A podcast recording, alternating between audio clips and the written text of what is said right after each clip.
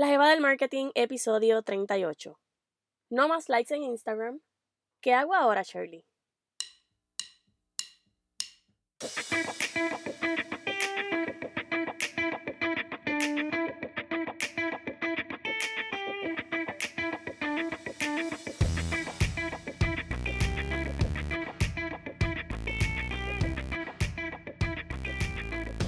Hola, hola, mi nombre es Shirley y te doy la bienvenida a este nuevo episodio de La Jeva del Marketing, el podcast, donde aprendes sobre teoría, ejemplos reales y estrategias de mercadeo para que leves el marketing game de tu negocio a otro nivel. Ya yo estoy en Puerto Rico y recibir este calor familiar me encanta. Y aunque estoy un poco enferma, así que si me escuchan mi voz un poco media rara hoy, fañosa, son dos cosas. Uno, estoy enferma Además de que estoy grabando en la mañana, que, by the way, este amanecer aquí en Puerto Rico, mira, no se lo tiene que envidiar a nadie, a ningún país se le envidia. Pues como estoy grabando en la mañana, que me levanto toda congestionada, pues estoy tratando de liberar todo eso. Así que por eso me escuchan así. Pero eh, o lo hago ahora o no sale el episodio cuando se supone que salga.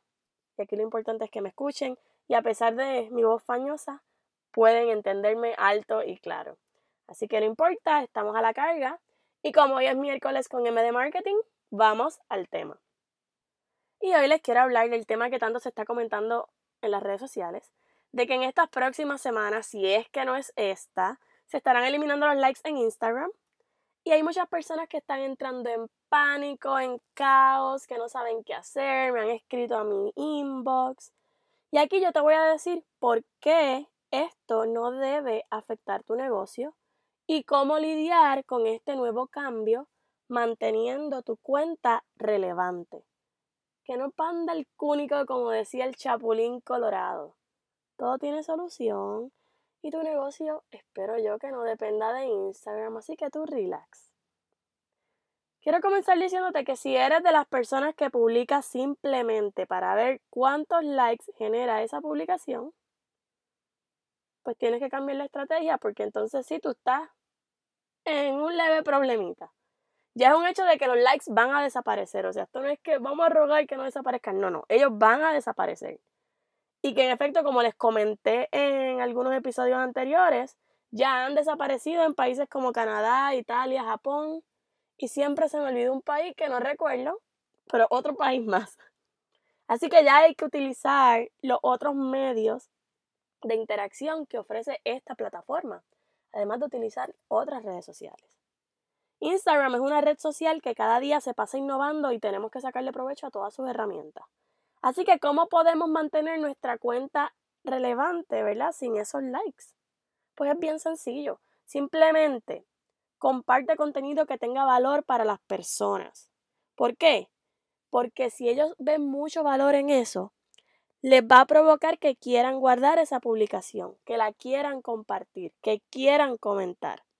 Y obviamente esto no pasa por arte de magia. Ya tú tienes que haber construido una relación con tus seguidores, con tu audiencia, que haya una, una confianza que los inspire a crear en lo que tú dices o haces. ¿Y por qué digo esto?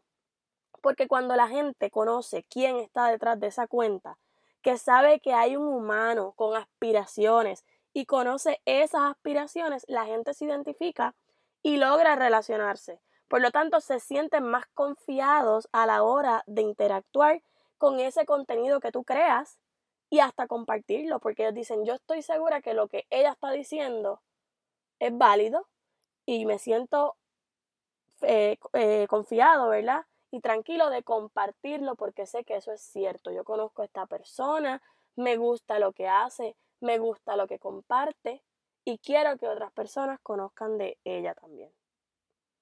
Ah, y si te reconocen como una autoridad en el tema y sienten que pueden sacarle provecho a esa publicación, hasta la guardan. Porque dicen, bueno, a lo mejor ahora yo no necesito esta información, pero me gustó, la voy a guardar para verla luego. O ay, esto va de la mano con lo que yo estoy creando, déjame guardarlo para ahorita, revisarlo. O que lo inspiró a crear un contenido para su negocio, por ejemplo, ¿verdad? En caso de que tú te dirijas a personas que, que tienen negocio o que crean algún tipo de contenido para su audiencia también. Así que eso es lo que va a contar de ahora en adelante en Instagram. Y, by the way, es lo que siempre ha contado para el algoritmo. Los likes no han tenido mucho que ver en esto. Y no sé si ustedes se van a dar cuenta, ¿verdad? Que si ustedes buscan una publicación que mucha gente eh, compartió o guardó o que comentó esa publicación, a lo mejor tú ves que la gente le sigue dando like o que sigue comentando hasta dos y tres días después. Contrario a una que no recibió mucha interacción, pues no, eso fue ese día y ya. Porque Instagram, el algoritmo de Instagram no lo reconoce como un contenido tan valioso. No quiere decir que lo que decía allí no fue valioso. A lo mejor lo publicaste a una hora equivocada, donde tu audiencia no estaba conectada. Eh, o a lo mejor simplemente pues tu audiencia no tenía mucho interés ¿verdad? en ese tipo de contenido. Pero ¿verdad? te invito entonces a que evalúes esas, esas publicaciones que sí han tenido mucho éxito y que emules la estrategia que utilizaste ahí para las siguientes. Otro factor es estar activa a través de los stories e invitar a interactuar, ya sea a través de encuestas, los quizzes, comentarios, preguntas. Esto va a ayudarte a mantener activa, ¿verdad? La cuenta y relevante. Hay algo que quiero recalcar y como decía mi mentora Joannix O'Shart en una publicación que ella tuvo el domingo, si tu negocio depende de Instagram o de cualquier red social, es momento de que te sientes a evaluarlo. Ella decía, tu negocio no puede depender de algo que no está bajo tu control. Y yo estoy totalmente de acuerdo. Y las redes sociales son algo que tú no controlas. Yo lo había comentado en unos episodios anteriores cuando hubo una vez que eh, Instagram se cayó. Hubo una semana que como dos días Instagram estaba loco, nadie lo, lo podía accesar y todo el mundo estaba loco, como que qué voy a hacer ahora pues tu negocio no puede depender de esto. Las redes sociales son simples herramientas que te ayudan así a desarrollar el negocio mediante el alcance de prospectos y de seguidores, pero no pueden ser el negocio. ¿Qué cosas sí tú puedes controlar? Pues tú puedes controlar tu página web, tú puedes controlar tu localización física, perdón, si es que tienes, ¿verdad? Si no, pues tu localización online, que qué sería? Pues tu página web, ¿verdad? Como te acabo de comentar el email marketing. Por lo tanto, debes tener una lista de clientes. Yo vuelvo y te recalco, si aún tú no, no has comenzado a crear esa lista de emails o esa lista de, de números de teléfono de clientes o prospectos, comienza ya. esto lo tenías que hacer ayer, no hoy, ayer. Tienes que comenzar a hacer esto ya. Porque esas son cosas que sí tú tienes control. Y digamos que ah, no puedo mostrar mis productos por Instagram porque no estoy teniendo mucho alcance o porque hoy Instagram no funciona, pero sí yo puedo enviar un email porque el correo electrónico funciona, sí yo puedo tener un alcance directo con ese cliente que yo quiero mostrarle mis productos o que le quiero brindar mi servicio o que simplemente le quiero mostrar esta información el día de hoy. Así que aprovechen esa oportunidad que tienen. Así que estas son las cosas por las que tú te debes estar preocupando y que debes ir desarrollando en tu negocio. Olvídate de los likes de Instagram.